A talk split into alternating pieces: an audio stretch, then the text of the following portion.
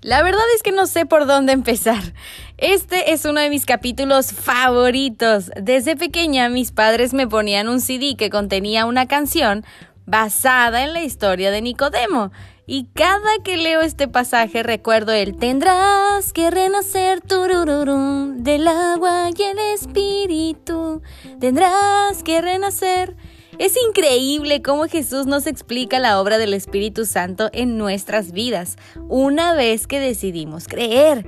Pongámoslo así, guerra de lodo, y en su mejor momento tú todo bañado de barro, y de repente alguien te lanza lodo al ojo y ¡bam!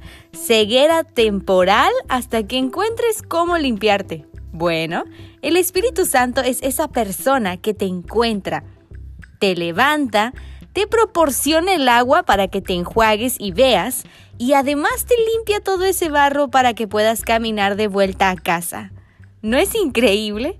El Espíritu de Dios nos abre los ojos, nos limpia y nos guía hacia una nueva vida.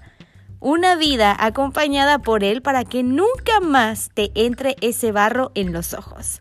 Y lo mejor de todo viene en los versículos del 18 al 21 donde Jesús dice que no va a preguntarte si tú fuiste el primero en lanzar el barro o cómo pasaron las cosas. No hay condenación si decides creer en Él. ¿Has hecho cosas malas? Tranquilo, yo también. Y a esa vida pasada Jesús le dice, fuera, no importa más, ahora eres mío y voy a cuidarte.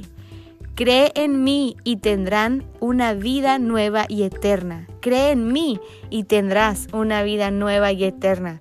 Te recomiendo leer despacito estos maravillosos pasajes de Juan 3 y respirar profundo, pues como dije anteriormente, si decides creer que Jesús es el Hijo de Dios y se entregó por ti, no hay más condenación.